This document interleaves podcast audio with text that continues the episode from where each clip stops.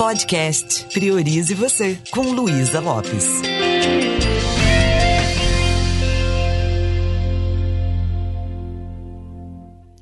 Olá, que bom que você está aqui comigo. Vou começar uma série agora sobre feridas emocionais. Eu aprofundei esse assunto com a Lise Bourbon, uma psicóloga canadense que escreveu livros sobre isso e traz uma grande contribuição. E eu vejo uma relação muito grande disso que a Lise fala com as ferramentas da PNL no que se refere a aquelas âncoras negativas e momentos em que a gente criou registros emocionais, dores psicológicas que às vezes ficam tão rígidas e cristalizadas que podem durar uma vida toda.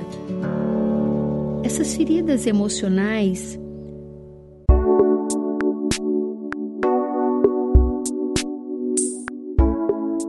E a ferida que eu quero falar agora é sobre a rejeição. A rejeição é uma das feridas que muitos de nós temos. E eu quero, nesse podcast, passar algumas informações que vão contribuir para que a gente lide melhor com essa ferida, ou quem sabe até que a gente possa ressignificá-la, que a gente possa curar essa ferida sabendo que essa ferida é uma marca psicológica.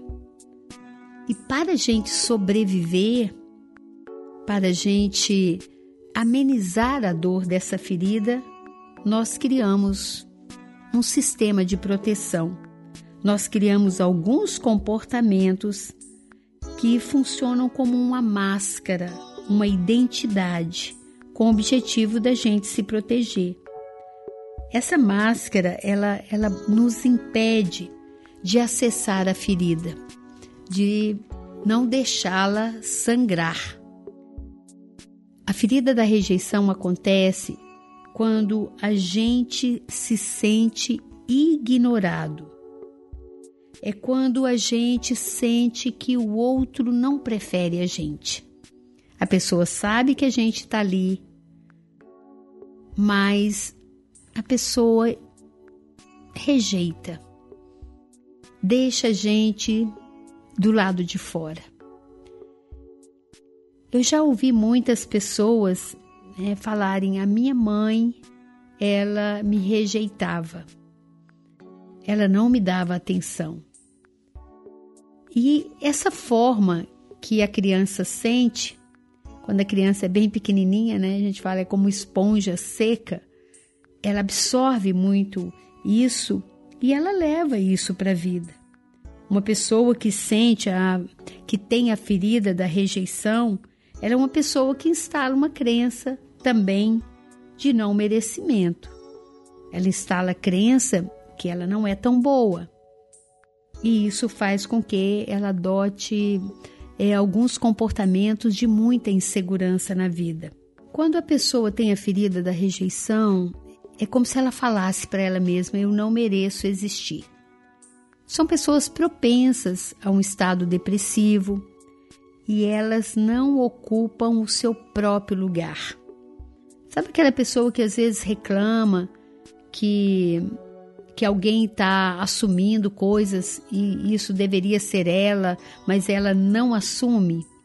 Essas feridas, elas vão esculpindo no nosso corpo é um jeito de ser e essas programações muitas vezes elas fazem com que a gente vai se sentindo cada vez mais rejeitado. A gente provoca ser rejeitado. E assim que a ferida é instalada, a gente tem aquela necessidade de continuar vivendo. Então a gente cria uma máscara uma identidade para proteger a ferida, como eu falei anteriormente. E a máscara para a rejeição é o escapismo. Nós estamos sempre nos escapando e não ocupamos o nosso papel. Então, por exemplo, no relacionamento, por medo de ser rejeitado, a gente às vezes termina a relação antes da hora. Uma relação que poderia dar certo. Nós temos dificuldade de nos posicionar. A pessoa que tem a ferida da rejeição, a gente nota é, porque ela não se posiciona. Por exemplo, se ela está ocupando um cargo de gestão, é um líder, é um líder que não vai sustentar essa liderança, porque ele não se posiciona, ele tem medo de ser rejeitado, ele tem medo de, de não agradar. Então ele começa a omitir a sua opinião.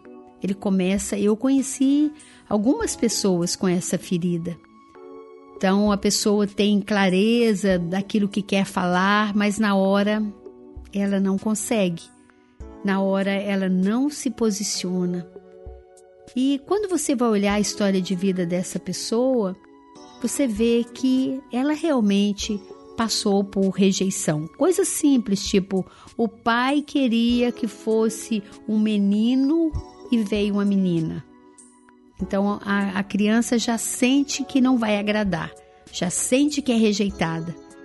E às vezes ela começa a, a, a ter uma identidade de se anular, de querer ser agradável para ser aceita, e na maioria das vezes ela só está reforçando essa ferida da rejeição. Qual é o antídoto? Como curar a ferida da rejeição? A primeira dica é se posicione. Ocupe o seu espaço. Você merece existir, tanto que você está aí. É importante a sua opinião. É importante que você é, emita o que você está sentindo, o que você está pensando.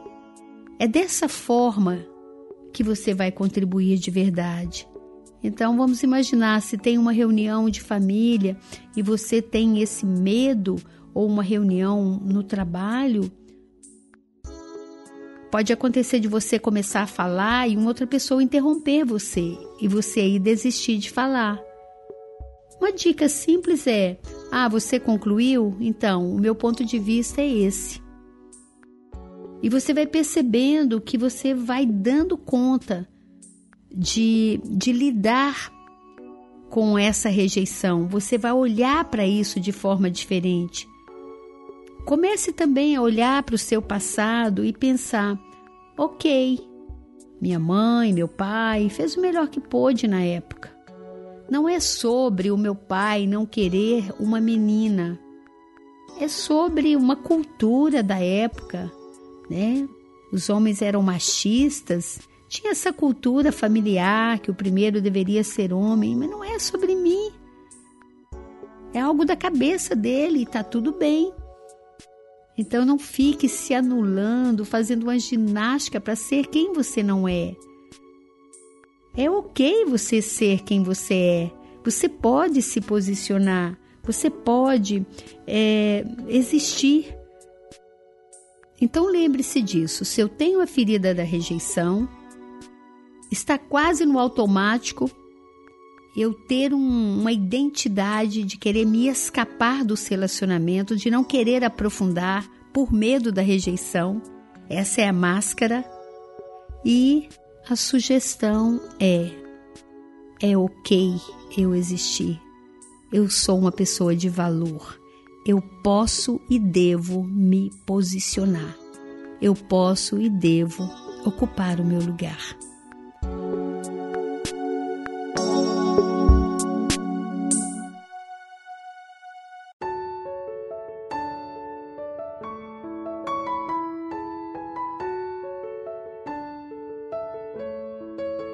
Reflita sobre isso. E se você sente que a ferida está maior do que você, que você não está conseguindo lidar com isso e que isso está trazendo grandes prejuízos, procure ajuda. A própria programação neurolinguística, PNL, ela vai dar uma grande contribuição para que você possa reprogramar, ressignificar tudo isso que você viveu e ainda crescer com isso, se fortalecer com a sua própria história. Um beijo bem carinhoso e priorize você.